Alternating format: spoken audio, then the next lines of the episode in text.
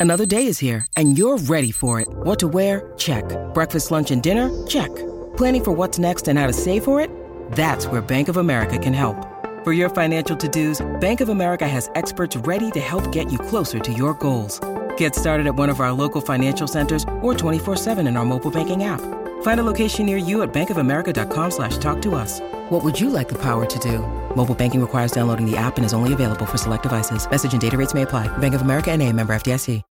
When you need mealtime inspiration, it's worth shopping Kroger, where you'll find over 30,000 mouthwatering choices that excite your inner foodie. And no matter what tasty choice you make, you'll enjoy our everyday low prices, plus extra ways to save, like digital coupons worth over $600 each week. You can also save up to $1 off per gallon at the pump with fuel points. More savings and more inspiring flavors make shopping Kroger worth it every time. Kroger, fresh for everyone. Fuel restrictions apply.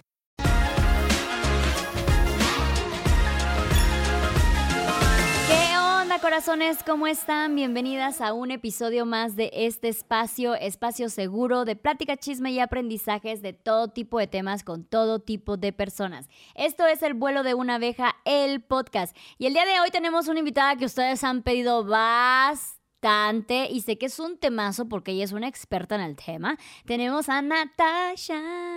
¡Qué gusto que se hizo! Ya sé, por La trajimos fin. desde Australia para ustedes. Sí, Ay, sí, ya. sí.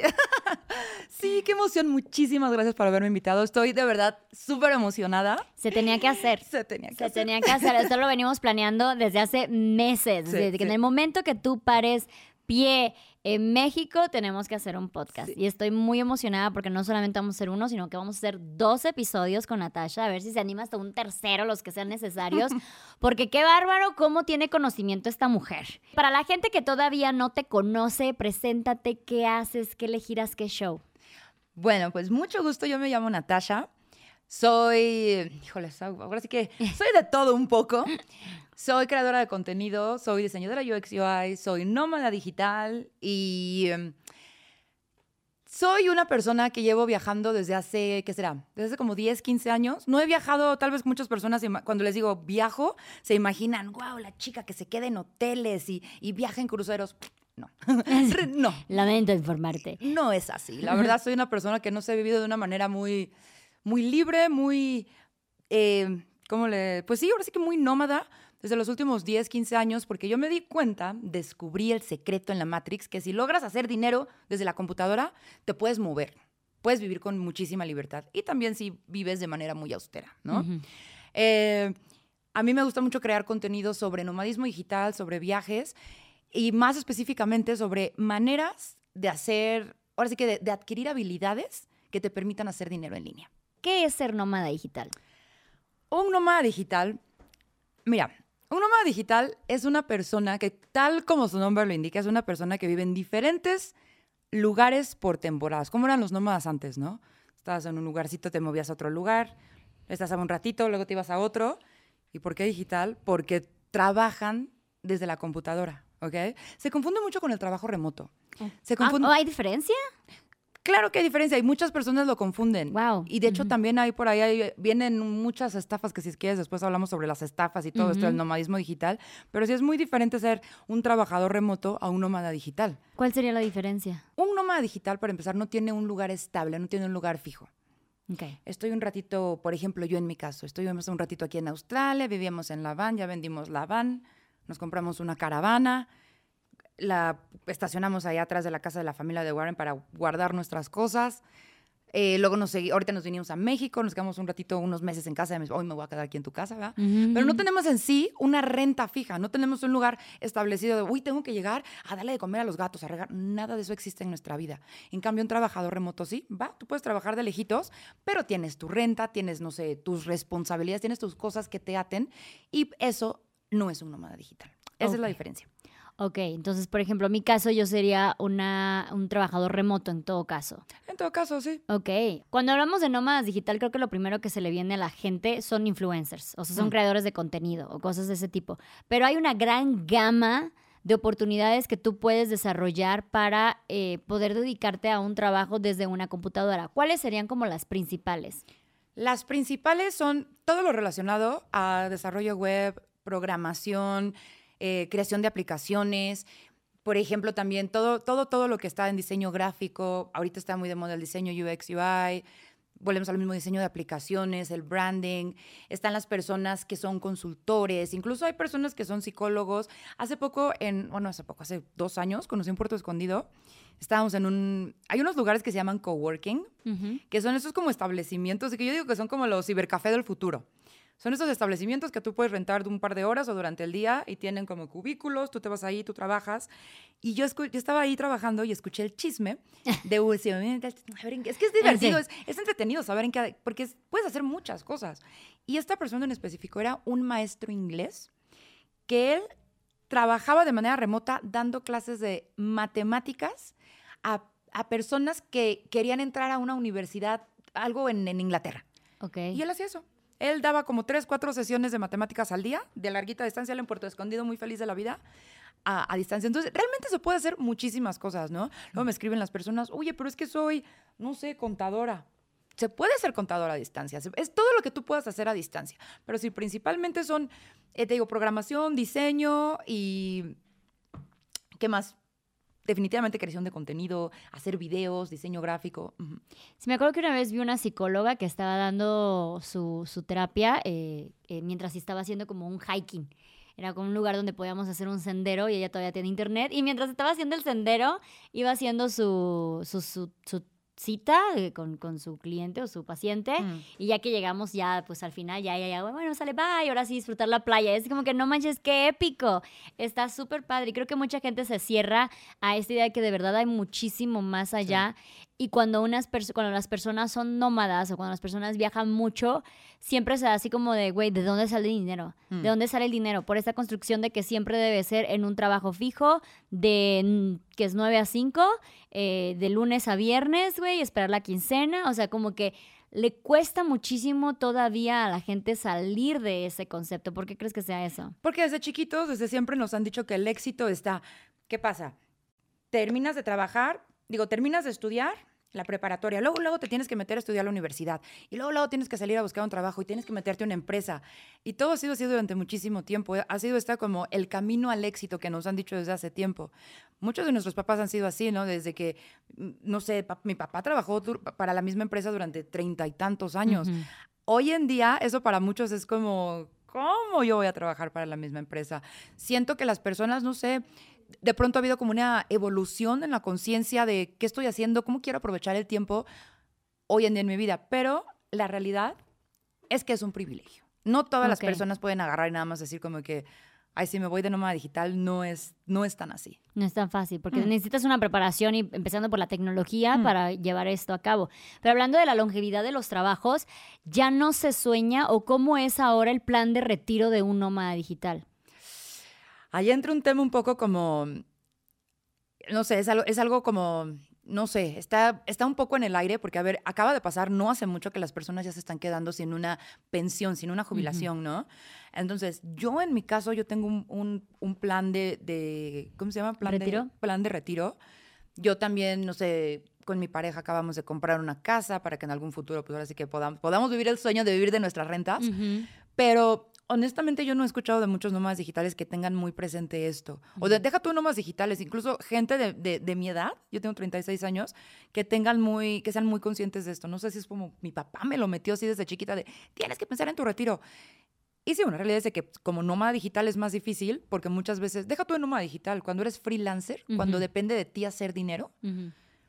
es difícil porque tú tienes que ahora sí que poner un, un poco de dinero al lado para cuando tengas 60 años. Claro, tener una inversión de algún tipo, ya sea mm. un departamento como ustedes, una sí. casa como ustedes, para luego poder... Y siento que sí es muy de esta generación, como que más bien la, nuestra generación papá, eh, pasada, de nuestros papás, que tenían esto del retiro asegurado, o sea, era como que este es el plan de vida, ya tengo un trabajo para durar 30 años aquí, ya sé que de aquí me sí. voy a asegurar y voy a tener mi retiro y todo esto. Entonces siento que como que igual era hasta algo de que ya se sabe, Punto. Mm. Entonces no se nos inculcó tanto, siento, no es como que, de, bueno, ¿y de qué vas a vivir después?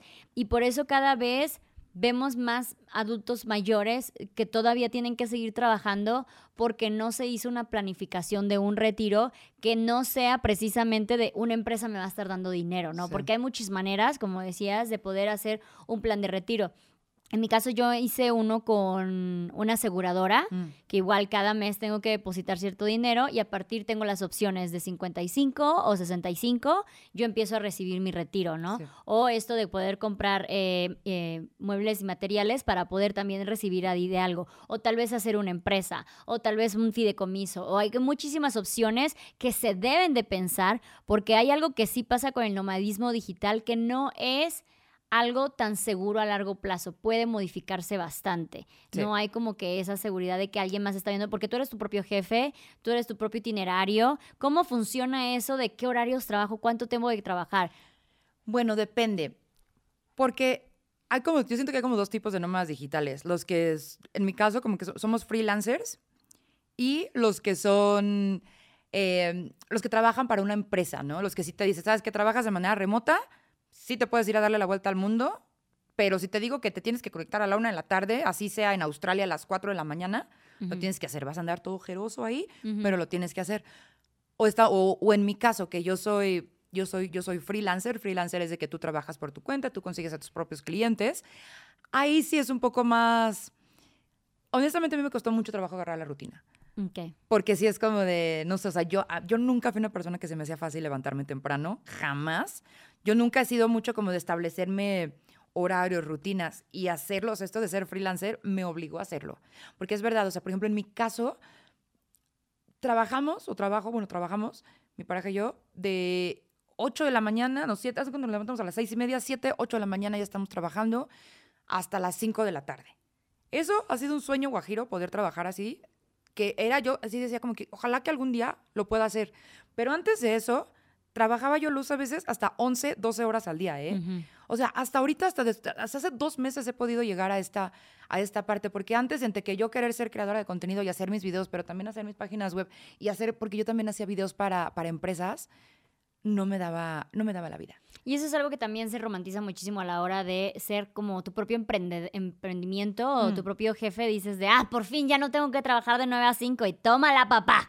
Tienes que trabajar más horas, tienes que trabajar en fines de semana, tienes que trabajar en la noche a veces. Y eso es una de las cosas que a mí por lo menos también me ha costado demasiado. Yo a veces estoy en cama a las 12 de la noche, Sí. sigo editando, sigo contestando mails, Sí. sigo trabajando, ¿no? Pero como ya estoy en mi casa, en mi, en mi cama, tienes esta idea de, güey, pues no, esto realmente pues, no es un trabajo, pero sigue siendo un trabajo. Mm. ¿Crees que un nómada digital o un freelancer debe de tener más estructura que una más estructura que una persona que tiene un trabajo en una empresa que le da horarios, le da hasta aquí termina, hasta aquí empie- y por aquí empieza y hasta aquí termina Sí. o al revés? No, 100%. Sí, necesita muchísima más estructura. Es lo que más, más cuesta trabajo, en serio. O sea, de tener una rutina, de incluso, a mí me pasa mucho que, que, que hasta subo de peso. Porque como dices, se me hace bien fácil como que, ay, no, pues estoy acá echando en la, en la cama, en el sillón, en donde sea, editando videos, haciendo alguna página. Y se me olvida que no, es que ya me tengo que salir a hacer ejercicio. Ay, sí es cierto. O sea, ¿cuándo fue la última vez que me fui a caminar? O sea, se hace muy fácil. Y eso es, eso es algo peligroso. Entonces, sí, definitivamente sí tienes que tener. Y aparte, estás viajando, ¿no? O lo padre de ser nómada digital es de que es eso, trabajas viajando, ¿no? Ujú. Entonces, qué horror también estar todo el día metido, estás en Bali, pero trabajando todo el día, pues no, o sea, tú también tienes que tener ese autocontrol de, a ver, no, ya Natasha, ya subí el video, ya, ya mandé la propuesta al cliente, ya son las 5 de la tarde, cierro mi laptop, me olvido de mis cosas. Yo ya he hecho varias veces, esto ya es algo, un ejercicio que he estado haciendo, yo ya no, a veces ya no cargo con mi celular. Ya no cargo con mi celular a algunos lugares porque es esta necesidad de grabar, grabar, estar creando contenido, claro, porque es mi trabajo, ¿no? Claro. Pero, ¿qué pasa? Dejas de disfrutar muchas veces el, el- el momento por seguir trabajando. Claro. No, y como luego eh, eh, hay un problema muchísimo que dices, disfruto tanto mi trabajo que para mí no es trabajo, pero al final es como sí, sí lo es. Sí, es trabajo. Sí lo es. Sí. Y, co- y como la gente, volvemos a lo mismo, no tiene esta idea de que sí es un trabajo formal, Mm. sí te todavía siguen viendo como de que, o el tipo, ay, todo el tiempo estás en tu celular, Mm. ¿sabes? De, ay, tú ni trabajas, qué padre que tú ni trabajas. Es como que sí se desvaloriza muchísimo el tipo de trabajo de un nómada digital o un trabajo remoto, o incluso el ser viajero sustentable, que, que era el otro tema que te decía de las personas que van viajando y al lugar a donde llegan buscan algo con que tener ingresos, ya sea vender algún arte, ya sea trabajar en restaurantes o cosas así, es un viajero susten- es au- autosustentable, una madre así. Entonces, eh, sí como que la gente dice, es que si tú no tienes un trabajo estable de oficina, entonces tu trabajo no es un trabajo de verdad. Mm. ¿Cómo quitarse el miedo a las personas que todavía están en estas oficinas bajo estos reglamentos y dices, es que, ¿qué tal si no me funciona? ¿Cuál sería el primer paso de yo quisiera, pero no, no sé cómo hacerle? Yo pienso que el primer paso de- siempre debe de hacer, así que hacerse una autoevaluación. ¿Qué sé hacer? Y lo que sé, y lo que sé hacer me sirve para generar ingresos en línea, porque no solo está la parte de la programación o diseño, o sea, tú también, hay, hay ya trabajos que puedes hacer de manera remota, por ejemplo, ventas, atención al cliente. Talleres, ¿Cómo? talleres. Totalmente, talleres, pero una realidad es de que no todo lo que no todo el trabajo remoto te va a servir para hacer nómada digital, porque para hacer nómada digital yo calculo y así como que bajita la mano necesitas a partir de mil dólares al mes y también a dónde te vas a ir y también qué tipo de viajero seas, ¿no? Yo porque por ejemplo yo yo hacía de que voluntariados me quedaba en host- hostales a cambio de, Claro. pero hay personas que sí son de que ay no yo no me quiero quedar en un hostal yo quiero mi cuarto privado vas a necesitar más de mil dólares al mes. Pero a partir de mil dólares al mes, no todos los trabajos remotos te lo van a dar. Entonces, el primer paso va a ser, bueno, o sea, con lo que yo sé hacer, ya me metí a buscar una bolsa, a- me metí a una bolsa de trabajo, ya vi las opciones que hay, tal vez sí puedo conseguir algo, tal vez no. Lo siguiente va a ser aprender algo. Aprendan algo. De verdad he escuchado infinidad de historias de personas de, no, pues yo era, no sé, contador, la verdad es que nunca me gustaba la contabilidad. Me metí a un curso de desarrollo web, de diseño UX, UI, de lo que sea, 10 meses. Después estuve tratando de conseguir trabajo cuatro meses y pues en un año, dos años se volvieron nómadas digitales. Ahora, si ya tienen un trabajo, pues obviamente no tienen que renunciar al trabajo. Sería como, sería la peor, ahora sí que la peor tontería que podían hacer, ¿no? Les va a tocar desvelarse, ¿no? Te va a que eso a mí lo que me pasó, yo hace muchos años yo trabajaba en una agencia de marketing. Y a mí me tocó desvelarme, a mí me tocaba, pues ahora sí que llegar de mi trabajo, seguir aprendiendo ahora sí de que, ¿cómo se usa Photoshop? ¿Cómo editar videos? ¿Cómo esto? Voy a tratar de conseguir clientes. Y yo, yo trabajaba, pero tenía por afuera mis clientes. Y entonces es eso, o sea, no también no comer ansias, porque las personas piensan que es como, ya decidí convertirme en nómada digital y así pasa. No, esto puede ser un proyecto de dos a tres años. Muchas veces va, estás en tu despacho, no sé, de, de abogado, de lo que sea que hagas. Llegas en la noche, estudias, los fines de semana estudias, o sea, también se trata de ponerle esfuerzo. Todas las, todas las personas que yo conozco que han sido nómadas digitales, todos han, le han puesto un chingo de esfuerzo y de empeño a hacer esta, ¿cómo se dice? Como digitalización de su trabajo. Sí, no es algo tan como sencillo. Ok. ¿Qué pasa si, por ejemplo, tú ya trabajas de manera digital en un trabajo? O sea, ahora con pandemia, creo que se abrió muchísimo la oportunidad de poder trabajar desde tu casa, Mm. desde poder hacer eh, home office. Ok, ¿qué pasa si ya estás en el proceso de home office? ¿Cómo lo puedes convertir en nomadismo digital? Porque como tú decías, no es nada más de bueno, me voy y todo esto. Porque si ya tienes un hogar, tienes que pagar la renta de ese hogar más el lugar a donde te vas a ir por un ratito para trabajar. ¿Cómo eh, haces esa transición? ¿O dejas tu departamento? ¿O qué show? te deshaces de todo y aprendes a desprenderte de todas estas cosas materiales que acumulas. Y creo que es una de las razones por qué los nómadas digitales amamos este estilo de vida. Porque te, se vuelve un estilo de vida exageradamente minimalista. Sí, eso pasa. La- antes de yo volverme nómada digital que vivía en mi departamento en Querétaro, era un departamento muy bonito en el centro de Querétaro. Sí, le di todas mis cosas a mi hermana, me deshice de lo que me pude deshacer y vámonos. Sí, o sea, es deshacerse, que ahí es cuando muchas personas que, "Ah, pero es que mi, pues es que, o sea, es que si es la cosa, es dar el brinco, ¿no? Si tienes que estar regrese y regrese, pues entonces no necesariamente. ¿Qué digo? No se trata de, oh, soy nómada digital, tú sí eres, no eres. No. Pero es que si no lo haces así, es un estilo de vida mucho más costoso, ¿no? Que es lo que yo le digo a las personas. Imagínate, si tú pagas, qué sé yo, mil dólares de renta mensuales, pues mejor usa esos mil dólares para, pues para hacerte nómada digital, ¿no? Para irte, para quedarte en hostalitos, para quedarte en Airbnb, qué sé yo. Pero sí, te tienes que deshacer de tus cosas. O sea, el desapego es importante. Hay que ser una persona desapegada. Sumamente. Porque aparte no es como que vas y ahora voy a ser nómada digital en otro lugar por tres años. No, o sea, que cada cuánto se mueve un nómada digital. Pues depende. Por ejemplo, hay personas que se quedan en lugares, no sé, una semana, un mes, dos meses, tres meses. Depende mucho también de la. de, de, de qué tanto se puedan quedar en ese país de manera legal, ¿no? Porque aquí ya viene también Claro. la, la trampita. De Ujú. que se, se, se quedan muchos, por ejemplo, muchos extranjeros en México o hacen estas cosas que les llaman visa run, que se van a... ¿Nunca has escuchado eso del No. Visa Run? El Visa Run... Ay, qué gringa yo. Pues que le- así le dicen. Es como corrida de visa, ¿no? Ajá. Es que no, no sé cómo se le diría en español, pero es literal salir del país Ok, antes de que antes de que te estampen y ya te dan otros seis meses. Pero se da mucho como en Europa, ¿no? En que te estás tres meses, a los tres meses te vas, no sé, a Marruecos Mm. y ya luego vuelves a regresar otra vez tres meses en Exacto. Europa. Sí, también en el sureste asiático le llaman visa run, de que estás en Tailandia, te sales tantito, no sé, a, qué sé yo, a Myanmar un, un dos, tres días y te vuelve, y vuelves a entrar. Ok. Ahora llega algo muy moderno, que son las visas para nómadas digitales. Ok. Eso está muy chido. De hecho, está, yo siento que está increíble. El próximo año espero yo igual podamos tramitar algunas para quedarnos más tiempo en ciertos países.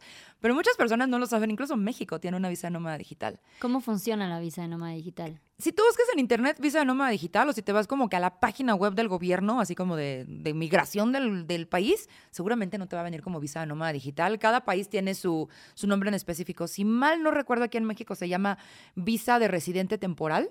Y cada país tiene sus reglas, pero es básicamente lo mismo en todos los países. Tienes que hacer cierta cantidad de dinero mensual durante los últimos, ahí sí ya depende de cada país, seis meses o año. Por ejemplo, para México, si mal no recuerdo, son 2.200 dólares al mes, de manera remota o de manera digital. ¿Por qué creen que hay últimamente tantos extranjeros? Y es, bast- y es relativamente sencillo conseguir esta visa. Y al que la consigues, ahí sí no me acuerdo cuánto tiempo se pueden quedar en México, pero hay en otros lugares, por ejemplo, no sé, en Croacia, te puedes quedar un año con opción a extender hasta otro año, otro año y otro año y otro año. O sea, casi casi te puedes quedar ahí y Mientras compruebes de que no estás yendo a buscar trabajo a ese lugar, porque tú ya tienes un trabajo, 100%. técnicamente. Sí, sí, sí, sí, o sea, tiene sus reglas y me imagino que cada, pues tienes que seguir yendo a renovar y mostrar que estás, Ganando sí, dinero. sí, sí, de manera remota. Claro.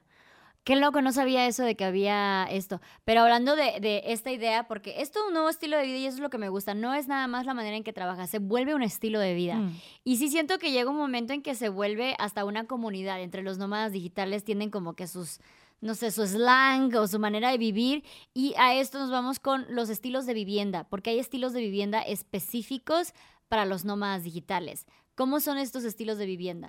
Se llaman espacios de co-living. Me encantaría que todo fuera más en español. Y siento que Visa Run Co-Living, pero es que así se llama, pues. Claro. Los espacios de co-living básicamente son como, por ahí me dijeron una vez en TikTok, son como vecindades modernas, pero literal es eso, son eh, tal vez como eh, casas que se adaptan o incluso como hoteles que se adaptan para el estilo de vida de una persona que sí o sí tiene que trabajar de manera remota. Entonces, estos lugares están, a mí, la verdad, me encantan. Ahora que vamos a estar viajando, yo, mi meta es en todos los países quedarme en espacios de co-living. Tienen como, como sus áreas de, las, de computadoras donde tú te puedes ir a sentar, pero aparte tienen adentro como unos cubículos. Mm. Entonces, si tú tienes una junta o algo, entras a estos cubículos y son... Ay, ¿cómo se llama? ¿De que no sale el De no sonido? hay ruido, ajá, como Ajá. blindados, tipo al, al Sí, ruido, ajá. están increíbles. Entonces, hay una hoja y ya tú puedes poner tu nombre. No, yo tengo una junta a tal hora. Y ya sabes que Luz va a entrar a hacer su junta a tal hora. Y si nadie te escucha. Todo en una misma casa. Ok, ok. Casa o hotel o... de- te digo, como que lo, de- ahora sí que depende del, del- del establecimiento. Ujú. Cocina comunal, áreas comunales. Obviamente el internet está todo lo que da. Ese es un gran requisito. Porque los nómadas digitales, lamentablemente, somos muy. "Eh", y ahí nos vamos a andar quejando. El internet está pésimo. Y una que diga el internet está pésimo, el nómada digital ya no va. Y eso es algo que funcionó muchísimo con Starbucks, no es por dar publicidad, pero una de, la- de- de las ofertas que tenía Starbucks en un principio era que podías ir a trabajar Sí. a esta cafetería, ¿no? Entonces así es como empieza la idea de los espacios coworking, Sí. que igual y no es donde te vas a hospedar, pero eh, en casi todos los lugares hay estos espacios donde puedes ir a trabajar y hay como que oficinas, hay imprenta, hay internet, hay todo lo necesario de una oficina sin tú tener que estar yendo a esa oficina todos Mm. los días. Entonces tú puedes rentar un espacio por una semana, por un mes, por unas horas. Entonces esos espacios se les llama coworking. Coworking. Ok. Otro Y- nombre en inglés. Otro Ah. nombre en inglés, ya sé. Pues es que tiene que ser muy internacional el pedo, ¿sabes? Sí, la verdad que sí, porque en todas partes del mundo. Claro. Y algo muy padre también de los espacios de coworking y co-living es de que el objetivo es también ir a conocer a personas y hacer. Perdón. Networking. Networking. no es a propósito. Es que Pues, es- conexiones. tiene sí. sentido, porque cuando son, son son palabras que se tienen que entender en todo el mundo. Entonces no puede haber como la versión en español, la versión en francés, la versión no.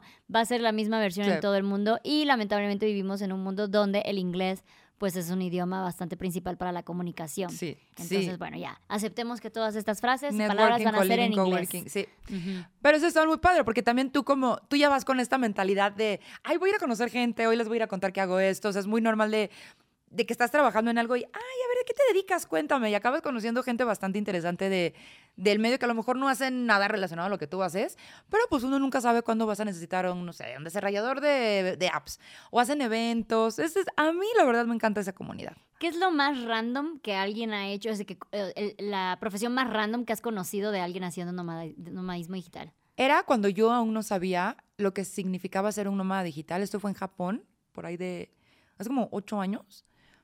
Era una chica que se encargaba, ella daba terapia a distancia a personas que habían consumido ayahuasca No, y habían tenido mal viajes. Y ella se encargaba, o sea, literal, su trabajo era, es que no quiero usar las palabras incorrectas, o sea, como, pero era como una terapeuta Tera- holística. ajá, para personas que habían tenido mal viajes de ayahuasca. Qué específico. Sí, sí, sí, súper específico. Ayer era una chava, pues es de esas personas que tú las ves y, y o sea, dices, ¿eres un ser humano o un ángel? O sea, ya dime la verdad. Sí. ¿Qué eres? O sea, ay, una Brillaba. muchísimo, muchísimo. Eso a mí me impresionó mucho, fíjate. Sí, ha sido como lo más... Y qué chistoso que digas el tipo de persona, o sea, que más o menos describas el tipo de persona que es, porque este tipo de personas que, vaya, son muy hippies y así, Mm. no se relacionan muchísimo con la tecnología. No que ellos, sino que la sociedad no, no, no vinculamos tanto eh, las personas que son como más hippies con la tecnología, ¿no? Es como que de, ay, qué raro, ¿no? Los hippies son más anarquistas y todo este pedo. Pero de verdad es que es una gran herramienta en estas alturas de la, de la vida que está muy cabrón que alguien no puede utilizarlo a su favor, ¿no? Pero lo que decías con el celular, ¿qué tanto te puedes absorber por la tecnología? ¿Qué tanto puedes estar todo el tiempo pensando en cosas de tecnología? Ay, sí. Y ahora con la inteligencia artificial, ¿cómo juega a su favor o en su contra con el nomadismo digital? No, a mil, ocho mil favor. Ok. Yo lo amo, yo, amo la inteligencia artificial, o sea, cosas que, por ejemplo, para mi trabajo, no sé, te voy a poner un ejemplo, que tenía que hacer un brief de diseño eh, con base a una entrevista que le había hecho a mi cliente, antes me hubiera demorado, qué sé yo, no sé, sí me hubiera tomado como unas ocho horas, ¿no? No, dude. Con la inteligencia artificial es de que le pongo, le me transcribe la conversación, analiza mi conversación, escríbeme las preguntas, tin, tin, tin, todo. O sea, un trabajo de ocho horas me lo hacen dos horas y tengo más tiempo para disfrutar del lugar donde estoy. Wow. No, entonces, pero eso no, o sea, in- a, a todos, a todos. Eso ahora sí que jugar a nuestro favor, ¿no? Mm. Oye, ¿y ¿cómo le hacen a la hora del idioma? Hay muchas personas que dicen que para ser nómada digital sí o sí tienes que saber inglés. Y yo digo que eso no es cierto. Puedes ser nómada digital simplemente sabiendo español. Van a decir, pero ¿cómo? Si todas las personas, así todos los negocios hablan en inglés, si te van a pagar en dólares, bla, bla, bla. Les digo, sí. Y si tú aprendes a hacer páginas web y tus clientes solo están en Latinoamérica, que como que si en México no pagaran bien por hacer páginas web. Sí, hay clientes que no pagan bien por hacer páginas web, como también hay en Estados Unidos y en todas partes del mundo clientes que no pagan bien por hacer páginas web. Pero tú aprendes, te pones tu negocio aquí de tu, tu- una agencia de marketing digital en línea y tú puedes tener a tus clientes aquí en México. No necesitas saber hablar inglés. Muchas personas se ponen esta traba de que a fuerza necesito saber hablar inglés. ¿Lo facilita? Sí. ¿Te, hace más, ¿Te abre más puertas? Definitivamente. Pero ahora algo positivo de la pandemia es que las personas están más abiertas, incluso aquí en México, porque te lo digo porque yo he tenido varios clientes aquí en México, que ya están más, ya traen más este instalado, este, ahora sí que este programa de poner el Zoom, ¿no? Platicas con ellos, te comparto la pantalla, te, oye, mira, si el, el, el pago por mis servicios está, me puedes pagar en PayPal, la gente ya lo sabe hacer. Entonces, sí, sí lo puedes hacer en español. El inglés no es un impedimento para ser nómada digital. Oye, y hablando de los pagos en dólares, ¿cómo le haces a la hora de cobranza? O sea, si tus clientes son de varias partes del mundo, ¿a qué cuenta llega? ¿Cómo facturas? ¿Cómo puedes estar Mm. regulado? Cuando yo vivía aquí en México, yo tenía un contador, una contadora, de hecho, porque la verdad, el SAT y yo somos los peores enemigos. O sea, yo no le entiendo al SAT. Ujú. No sé nada del O sea, bueno, o sea, sí le sé, pues, pero la verdad no. Eh, Yo sé que me quita dinero. Yo sé que me quita ahí. dinero y yo digo o sea, que, es, que a mí la verdad se me complica mucho y dije, mejor contrato a un especialista, a alguien que sí le sepa una contadora. Yo lo que hacía es de que, a ver, yo tenía en ese entonces clientes, no sé, clientes en Japón, de repente de que en Australia, en Estados Unidos, de que en Canadá y pues los de México, ¿no? Entonces, todo mi dinero, ay sí, todo, como si fuera un millón, todo mi dinero, millones de pesos. no Mil millones de dólares. de dólares. Este, no, pues mi dinero se me iba de que a mi PayPal o a Stripe. Pero para abrir es- estas cuentas, para los que no sepan, PayPal y Stripe son como, como carteras digitales, se podría decir. Ujú. Entonces las personas te pueden pagar por ahí, pero para tener estas carteras digitales, las tienes que conectar con una cuenta de banco, de donde sea. En mi caso, yo la tenía conectada a mi cuenta de Banco de México, ¿no? A ver, yo no hacía, yo no les hacía factura como de que aquí te metes a, a la página del SAT y haces la factura electrónica. No es así porque ellos no tienen un domicilio fiscal en México, ¿no? Entonces, les hago un como... Mi contadora, no, mentira, ¿sabes qué? Sí les hacían una factura. Hay un invoice. En Sí. PayPal se puede hacer invoice. Invoice es factura, básicamente. No, y creo que ella también hacía una factura porque está, es que, es que miren, en buena onda, es por eso que es tan importante contratar, un contador. Y Natasha malinformando ahorita a todo el mundo. No lo hagan, no, No es necesario. impuestos. No, sí es cierto. Pero sí. entonces, en tu caso, tú pagarías los impuestos de México. Claro. Así estés en el lado que estés, Por pagas los impuestos de tu país. Exactamente, porque el domicilio fiscal a final de cuentas es México. Y ya la contadora, o sea, por más de, o sea, hay tantos detallitos de que si el invoice, que si le mandas, que si no lo mandas, no importa. Ella me ¿Y lo cómo dijo así. tener un domicilio fiscal si no tienes un domicilio? Pues en la casa de algún familiar o algo. Yo lo tenía en casa de mis papás, la verdad. En casa de mis papás. Y pues sí, o sea, de cada dinero que, pues como en México, ¿no? De cada dinero que recibes, pues una parte se va para, pa- o sea, cuando la- ella me decía, esto es lo que debes, y yo pues lloraba y lo pagaba. Sí. El proceso. Es Sí, el proceso sí. adecuado para pagar los impuestos. Primero se llora y luego se Sí. paga. En Australia, pues es diferente. Yo ahorita ya no facturo en México. Yo ahora facturo en Australia y pues es igual. ¿Y por qué hubo ese cambio? Porque la verdad es un poquito más complicado, yo siento, pagar impuestos aquí en México. A mí me daba pendiente que si por alguna extraña razón, que yo sé que casi no sucede, es una cosa muy extraña que suceda, pero de que ya se te... algo le, pa- le pasó a tu fiel. Siempre sucede. Que es tu fiel. Del SAT.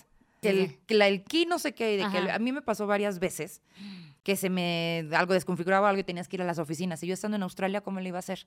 ¿No? Esa fue una de las razones. La segunda, porque pues ahorita con mi novio, la verdad es de que decidimos que no sé, tal vez en algún momento, qué sé yo, nos vamos a vivir a Australia, tal vez sí, tal vez no, no sé.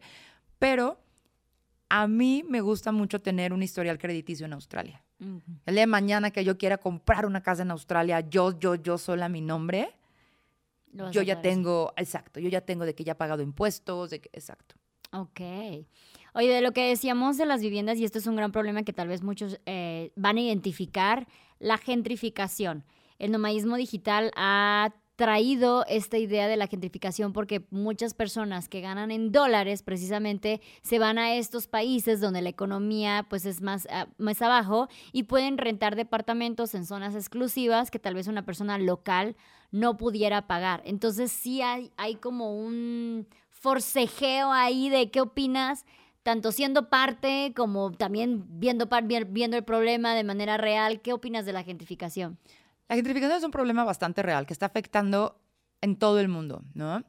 Hay como que dos cosas, está la parte de la gentrificación y está la parte de que en, to- en todos lados la gente se está quejando de los precios de las rentas de las casas. ¿no? O incluso de las ventas de las casas. Yo me acuerdo cuando estábamos en Australia, en el mero sur, en, Ta- en- en Tasmania, en la, en la capital, dimos un de estos de tours gratuitos de, de caminar y nos platicaban de que odian Airbnb. ¿Puedo decir nombres? Sí.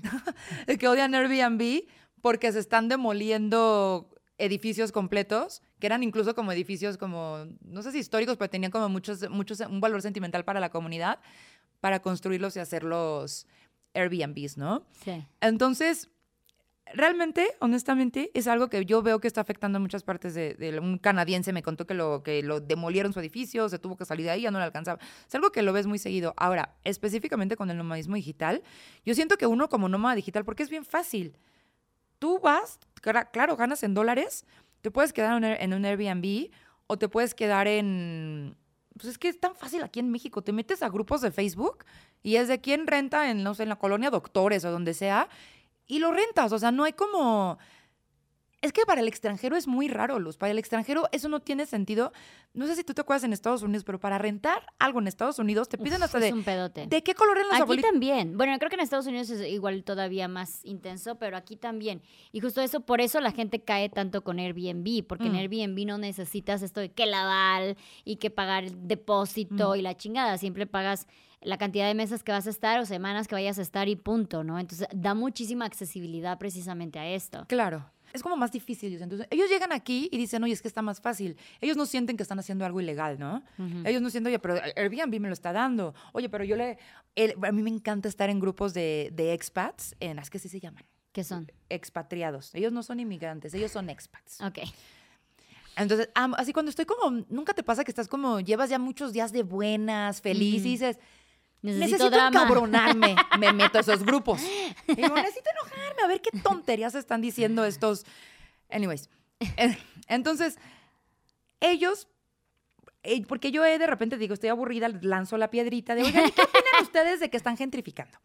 Y dicen, no, es que yo, yo, yo siento que yo no contribuyo a la gentrificación porque le rento directamente a los locales. Y yo, no, mijito, es que tú no entiendes, porque un local, aquí, a ver, que también es el local, ¿no? O sea, yo, Natasha, mexicana, vivo en la Ciudad de México, tengo dos hijos, ¿le puedo rentar el departamento a un mexicano que me lo va a rentar en mil dólares o se lo rento al güerito que me lo va a rentar en tres mil dólares? ¿A quién se lo vas a rentar? Claro. Obviamente. Aquí pasan varias cosas, a lo que yo veo, ¿no? No hay una regularidad en las viviendas. No existe eso. También, lo segundo es, eh, ahora el vivir viajando se está volviendo en una, ¿cómo se llama esta palabra? En una comodidad, ¿no? Antes era un lujo viajar, ahora es algo que todas las personas como que. "Ah, me voy a vivir. Entonces, ahora se está viviendo, yo siento que es un fenómeno de los viajeros sin conciencia, ¿no? Si tú vas a hacer nómada digital, no te quedes en un Airbnb, quédate en un hotel, quédate en un espacio para nómadas digitales. Y por ahí yo sé que van a haber personas que van a decir, no, pero es que también los hoteles causan gentrificación, es que los hostales causan gentrificación. Mira, es imposible parar el fenómeno de la gentrificación porque hay- hayan o no hayan nómadas digitales, siempre es un fenómeno natural. Eso es un, bueno, no natural, la- del ambiente, ¿no? Hay viento, fuego y la gentrificación. Y No. la gente pues se mueve. Ajá. No, pero sí, o sea, sí es algo natural, que sí se ha visto como que últimamente, estos últimos años se ha acelerado definitivamente. Sí. Pero yo lo que digo, y ahora mu- mucho mi mensaje de- es, o el que intento dar, seamos viajeros conscientes, ¿sabes? Dejen de venir, por ejemplo, si tú te vas a ir a Bali como nómada digital, porque sí, se- o sea, no, no puedes creer los precios, deja tú en Ujú. Bali, en, en Tailandia, de que te vas al norte de Tailandia, a, a- a Chiang Mai, así, Sí. y porque yo he visto muchos, muchos videos, incluso de personas mexicanas, de latinoamericanos, de que, ¿cuánto me cuesta vivir en, en Bali al mes? Estás haciendo exactamente lo mismo que hacen los, los, lo- los, tan odiados nómadas digitales aquí en, en, en México. No se queden en Airbnbs, quédense en hoteles, quédense en hostales. Los hoteles y la, y la, la industria hotelera se ha visto gravemente afectada por el Airbnb. ¿no? Si tú llegas y pues te puedes quedar en un mes, mejor en un espacio de co-living, yo sí diría, hay que hacerlo. Un espacio de co-living sería lo más correcto. Sí, un espacio de co-living o te digo como, no sé si te vas a quedar una, dos, una semana, dos semanas, pues quédate en un hotelito, un hostalito, ¿no? Algo Sí. sencillo. Mm. Entonces, ¿tú crees que, o sea, a quién, quién entonces podría rentar Airbnb? Yo pienso que, por ejemplo, yo tengo una idea de la vida, que la vida no se trata de, de que es blanco o negro. La vida es una enorme gama de colores de matices, ¿no? Se trata de tener un balance. Si tú, tú estás viajando con tu familia, ya sabes qué, de que somos cinco primos y esto, está padrísimo. ¿Cómo no te vas a quedar en bola en un...? Es lo bonito de los Airbnbs, ¿no? Vas, vas en viaje de amigos, hay que la, la, la cocinita comunal. Está súper chido usar Airbnb. Yo siento que el problema es cuando ya te quedas mucho tiempo. Cuando ya te estás quedando mucho tiempo y no estás usando espacios que son designados para tu estilo de vida. Si tú ya sabes que eres un nómada digital, ¿por qué te andas quedando en la casa de las personas? Ese es lo que yo veo de problema, ¿no? O sea, no creo que el problema sea quitar de tajón Airbnb o que, o sea, no, la vida no es lo que te digo. O sea, yo siento que la vida no es eliminar todo. Es ser consciente. Oye, si yo me voy a ir, no sé, te digo, un mesecito a Tailandia, consigue un espacio de co-living. Ahorita hay muchos espacios de co-living, se está poniendo muy de moda. Sí, no, y de hecho hay muchos edificios que ya, ahora que estuve buscando como departamentos y así, hay muchos edificios que ya se están construyendo con el único propósito de volverse Airbnb o de volverse de espacios con espacios de, de coworking. Mm. O sea, de que ya en el mismo edificio son mini estudios, literal, de que es tu cama y ya, pero en el mismo edificio hay un espacio de coworking, hay zonas comu- este, comu- áreas comunes, etcétera. Entonces cada vez se pone. Y sí es un gran problema en ese Mm. aspecto, porque me me acuerdo que cuando yo fui a Islandia, veía muchas casas de campaña en Reykjavik, que es como que el- el- la ciudad principal, ¿no? Y decían, es que eh, no, que hay mucho homeless. Me, dicen- me decían, no, en las casas de campaña viven los locales que ya no pueden pagar los precios exorbitantes que hay ya de Airbnb o de hotelería que hay en el centro de Islandia. Es que está, híjole. Y ese es el problema, se están destruyendo muchísimas casas o Mm. muchísimos departamentos que son para familias por hacer estos mini espacios que son para personas que nada más vienen de manera temporal.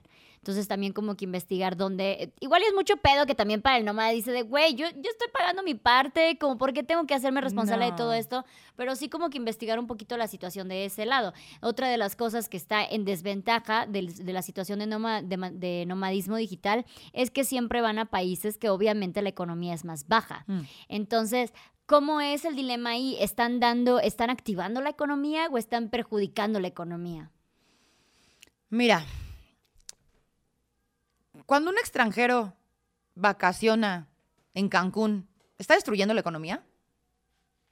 ¿Tú consideras que la está destruyendo? Pues se supone, o sea, hay, hay áreas específicas que como viven del turismo es Mm. parte de la, de la activación económica.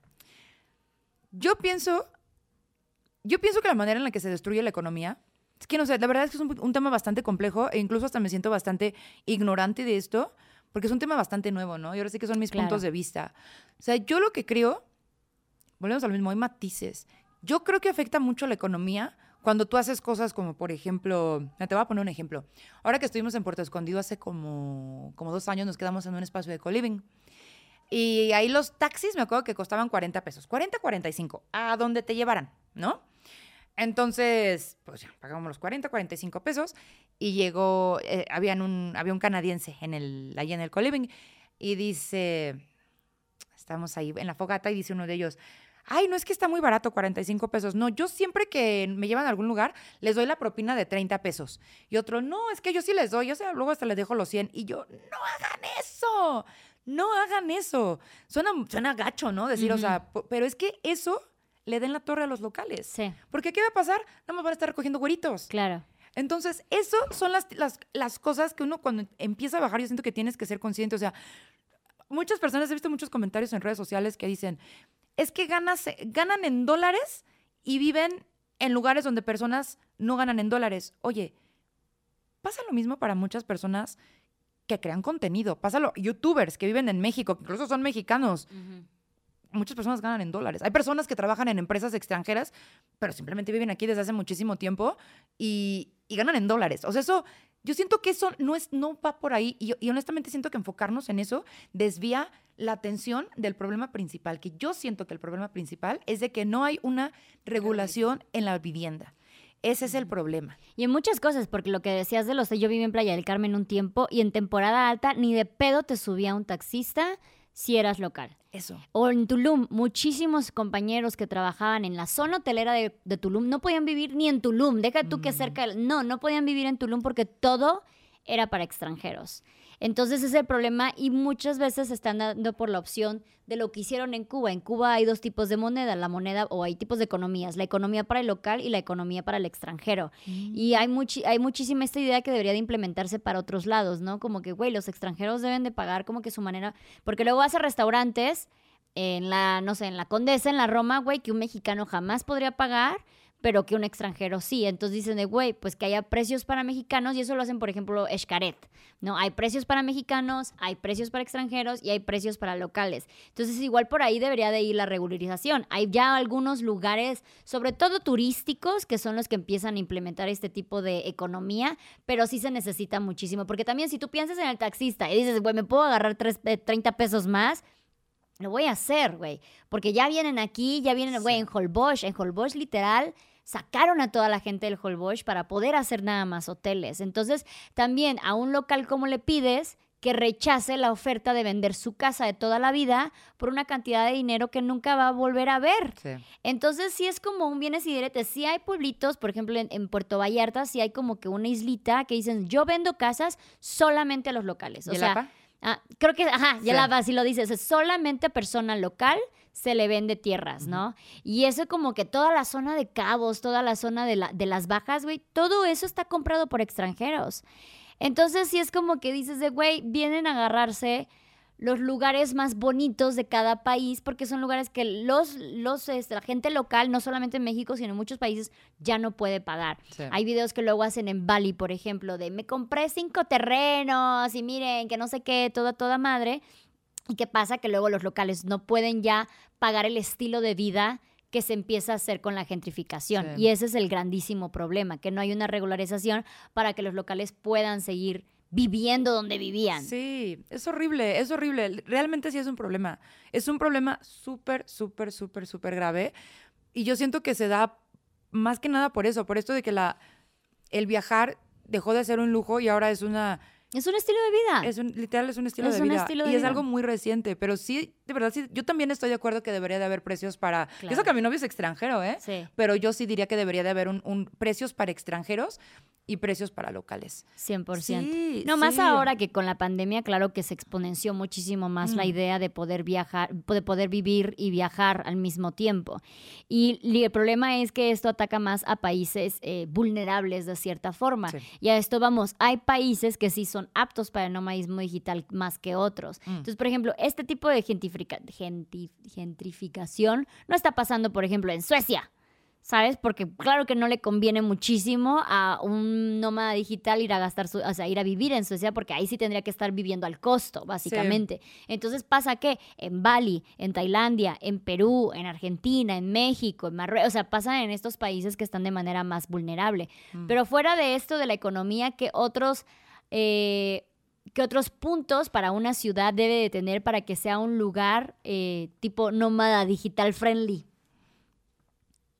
Hay muchas personas que dicen que, por ejemplo, la playa, ¿no? Ujú. Muchos nómadas digitales se van a la playa. Sí. A mí, lo principal, lo número uno, así, lo, mi mayor prioridad, obviamente que haya buen internet, pero que sea seguro. Mm. Para mí es muy importante la seguridad, o sea, sentirme, sí, que no hay problema, de que puedo salir con shortcitos, no me van a estar diciendo de cosas, Claro. de que no tengo que estar al pendiente por la laptop. Sí, para mí es muy importante, pero de ahí en fuera, es que también es algo padre de los nómadas digitales, que es, es, es una, es mucha versa- versatilidad. Más ahora, con lo que te decía hace ratito de las visas de nómadas digitales, ya puedes estar, creo que son más de 50 países que ya las ofrecen. Y sabes que ya también Canadá está a punto de ofrecerla. Mira. Pero Canadá sí se puso las pilas con tener reglas para la para todo esto del Airbnb y todo eso. Pero pero sí, yo siento que debe ser como que Mm, qué buena pregunta. ¿Cuál es? Para mí que sea seguro. Definitivamente que sea seguro, que haya buen internet, que haya una comunidad, que haya una buena comunidad de, de otros nómadas digitales. Pero te, te digo, somos tan versátiles los nómadas digitales que hay personas que dicen, ah, yo soy feliz así en una palapita en medio de la nada, con que haya buen internet, con eso me doy por servido. Sí, creo que sería el buen internet, sería lo principal, Sí. ¿no? Sí, o sea, yo no soy dama digital, pero también vivo del internet y sí, como que llegar a un lugar que no hay buen internet es como que, no, aquí Sí. no se puede, no se puede trabajar, por lo tanto no se Sí. puede subsistir. Sí. Eh, y sí hay cada vez lugares más chiquitos, sobre todo en lugares eh, de ecoturismo, que van implementando esto de poner tu antena en medio de la nada, pero para que haya buen internet para que la gente pueda vivir allí. Sí, sí. Oye, ya hablando, o sea, porque ya hablamos como que la parte padre, ya hablamos el problema que causa el nomadismo digital, hablemos ahora cómo el, eh, afecta el nomadismo digital de, de cierta manera a los nómadas digitales. Porque suena maravilloso, pero tal vez es una vida muy solitaria, porque no logras hacer raíces. Al final de al cabo no, no, no llegas a tener un hogar en donde naciste, no llegas a tener una comunidad que es lo que con la que siempre estás todo el tiempo. Entonces, ¿cómo funciona esta manera social para un nómada digital? Ah, no, sí, es muy solitario. es muy solitario. Se pone a llorar. Ah, llora en dólares. no, sí es muy solitario, la verdad. Sí es muy solitario. Es este. También depende. Te digo, hay. Si le preguntas a un nómada digital que ahorita está en, no sé, en un Celina Puerto Escondido, te va a decir, yo me la estoy pasando bomba. Pero, eh, ¿sabes qué pasa luego muchas veces? De que te, que te encariñas con personas y se van. Entonces, es, es, se- es eso, no logras hacer raíces. Y eso, tal vez no necesariamente tiene que ser con un nómada digital, pero con cualquier viajero, ¿no? No, no logras tener como que tu bolita de amigos, porque a lo mejor conoces a unas personas ahorita dos, tres, cuatro días y al día siguiente ya se fueron. Entonces, para mí eso definitivamente ha sido lo más difícil, especialmente porque este año, este último año y medio, estuve, estuve en Australia con, con mi novio y pues estuvimos viviendo en una van Y pues, pues de repente conocíamos una que otra persona, pero pues qué, los canguros, no, yo hablando con los pericos. Sí, eh, es por eso que durante, vamos a volver a viajar, vamos a estar en Centroamérica y en Sudamérica, nos queremos quedar en hostales y espacios de coliving. Socializar. Sí, sí, sí, sí, extraña. Y somos muy sociales, él y yo. Y es que así como el internet, que es importante para un nómada digital, también el desapego es como que una característica básica para que alguien también pueda hacer nómada digital, ¿no? Es como que. Porque, pon tú, si estás haciendo nomadismo digital y eres México y lo estás haciendo, eres mexicano y lo estás haciendo por México, bueno, no es tan completo, no es tan complejo. Pero tú que te vas a Australia, no es como que espérame en el puente, voy a ir a visitar a la familia o en las vacaciones. O sea, hay lugares que ya quedan lo suficientemente lejos como para no poder vivir. Y mentalmente hablando, yo como viajera sí siento que llegué a un punto que se volvió una barrera social para mí volver a platicar con la gente con la que nací. Mm. Porque has visto tanto y has, y has amplificado tanto tu mente que luego sí dices, híjole, ¿cómo yo no puedo ser? O sea, ¿cómo puedo llegar a este punto en que ni yo veo así como de que, ay, no, te falta, te falta mundo? Y también yo poder hablar con, con esas vibes. ¿Cómo ha sido esa parte para ustedes en la expansión de la mentalidad? Híjole, sí ha sido como... Más sobre todo ahora que regresaste a México. Mira, yo siempre he sido una persona sumamente abierta. A mí, ¿sabes qué más bien me pasaba? Que yo como que me daba mucha pena y no quería que la gente pensara que yo era una presumida. Entonces, como que me preguntaban y, oh, no sé, como que algunas cositas y yo intentaba no decir mucho porque realmente me preocupaba, me preocupaba que pensaban que yo era una presumida. Pero a mí me pasó, por ejemplo, cuando, cuando llegué a Celaya, yo crecí en Celaya, la primera vez que me acuerdo que regresé a Celaya, que yo como, bueno, las varias veces que regresé a Celaya a visitar a la familia, a veces yo, yo escuchaba los chismes de siempre y yo como, me digo, pero es que, ¿cómo, cómo? O sea, yo sentía como que había hecho muchas cosas. Y ya esas cosas ya no me, ya no me importaban, o no sé, o sea, ya lo veía yo hasta de manera diferente, ¿no? De, o que luego criticaban a personas, o luego decía yo, ay, ¿cómo, cómo se atreve? O sea, no sé, sí definitivamente sí me cambió. Tú sabes que cuando tú viajas, conoces a personas con otro tipo de mentalidad, pues sí cambias, ¿no? Cosas que a lo mejor tú, tú llegabas y criticabas, porque creo que no sé, no sé tú, todos, hemos pasado por eso. Todos hemos pasado por esa etapa nefasta de, ay, güey, y llegas, te, lo dejas de hacer así, dices, uy, qué oso que yo era así. Pero llegas con personas que tal vez de cierta manera lo siguen haciendo. Y es como, eso fue para mí lo que me... Hay un choque, hay un, se mm. vuelve como un choque cultural. Sí. Eh, mi caso, yo sí hubo un momento en que tuve que reacomodar mi grupo porque yo ya no podía tener conversaciones con mi grupo pasado porque yo me veía muy presumida, porque con la pena mis historias es de, ay, ahora que estuve en Europa y cuando fui a Sudamérica, o sea, no es que yo te las quiera presumir, es que es lo que me está pasando. Sí. Y por otro lado, también cuando decían de que, viste que fulanita, no sé qué, era así como de... Y ojo, a mí todavía, todavía me encanta el chisme, pero Sí, le por, gusta. por sesiones, por paradas, ¿no? De repente como que hay otras conversaciones y sí empieza a haber un choque cultural y es bien triste y mm. también por eso luego es bien importante crear comunidades como las que tenemos donde todos, ah, como tú dices muchísimo, de es importante tener una comunidad de nomadismo digital porque es un estilo de vida muy específico. O sea, por ejemplo, mucha gente igual no va a entender la importancia que tienes de tener una junta de trabajo a las 2 de la mañana. Cas, por ejemplo, hace eso. Sí. Cas, ella, ella tiene horarios específicos para dar clases porque trabaja con una empresa de, de Dubai. Entonces ella de que tengo clase a las 4 de la mañana o tengo clase a las 8 de la noche. O sea, puedo hacer todo lo que quiera el resto del día, pero estos días tengo que, administrar clase. Entonces, ese tipo de cosillas igual y otras personas no van a entender. No van a entender ni siquiera la necesidad de por qué necesitamos internet todo el tiempo, ¿sabes? Que dices de, güey, estás obsesionada con tu celular. Sí, porque es mi trabajo, porque es mi fuente de comunicación, porque todo esto. Entonces, sí llega a haber un poquito de barrera entre una persona que es nómada digital y una persona que, por ejemplo, pues nunca salió de, de Chiapas, que no, de Chiapas, bien específica, y tú, mi vecina, la de allá, bien específico, que nunca salió de, del lugar donde nació. Mm. Y sí hay como que es triste.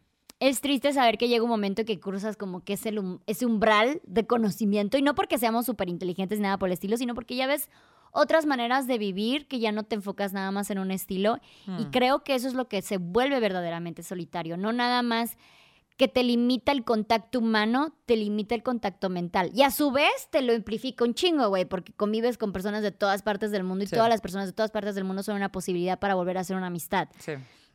Porque mucha gente, por ejemplo, se cierra de, no, a partir de cierta edad tú ya no puedes hacer amigos, ya eres grande, ¿no? Entonces, justamente lo que decías hace poquito, no imaginé que a estas alturas yo pudieras hacer una nueva comunidad, pero eso pasa porque todos pensamos igual. Claro.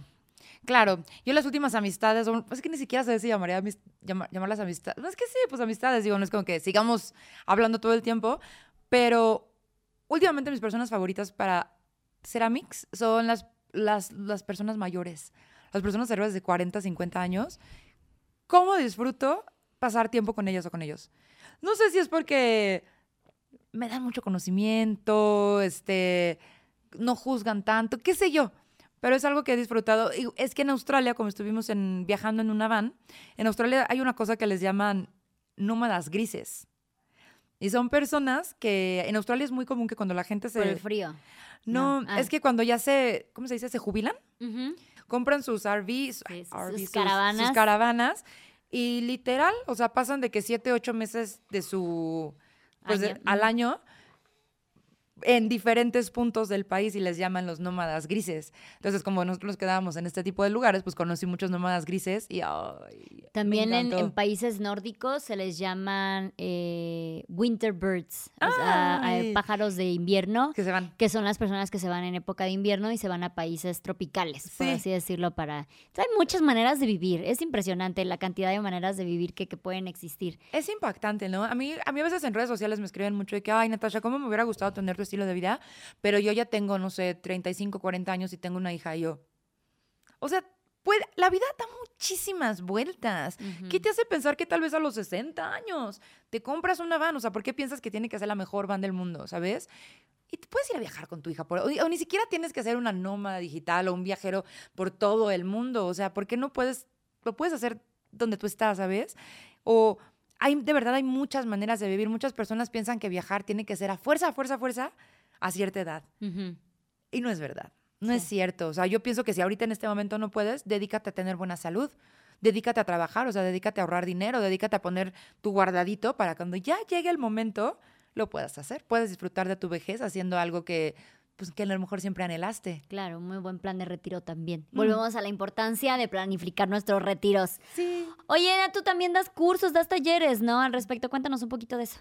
Pues he estado dando algunos talleres de creación de contenido. Yo soy maestra de vocación. Amo dar clases, amo este como este superpoder de darle a alguien como este conocimiento, toma, te hará una mejor persona y te ayudará a hacer lo que sea. Yo daba clases de inglés en, en- di clases de inglés en, en México y en, y en Japón. Y lo amo, me encanta. Entonces, estos últimos cuatro meses estuve dando un taller de creación de contenido. Creo que voy a dar un taller por ahí de, de cómo conseguir clientes, de que si eres freelancer, cómo conseguir clientes. Pero sí, no los doy siempre, los doy en vivo. Estos últimos meses creo que nos esperan varios viajecitos por ahí, así que veremos si los vuelvo a dar, pero sí, es, me gusta mucho dar clases. Oye, ¿cómo te pueden encontrar en tus redes sociales? Porque si esto les interesa, Nat comparte un chingo de tips, un chingo de hacks para poder ser un nómada digital ético. Así que pásanos, por favor, tus redes sociales. pueden encontrar en todas partes como Hola, soy Natasha. Facebook, Instagram, TikTok, YouTube, en todas las redes sí. sociales. Oye, muchísimas gracias por venir a compartirnos este estilo de vida que es bien interesante, la verdad, eh, tanto por su lado bueno, su lado malo, todo lo demás.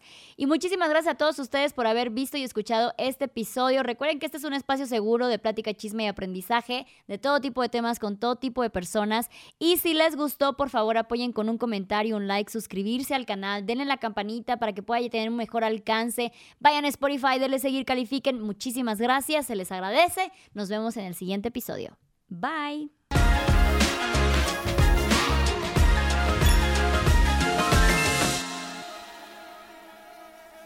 It is Ryan here, and I have a question for you. What do you do when you win?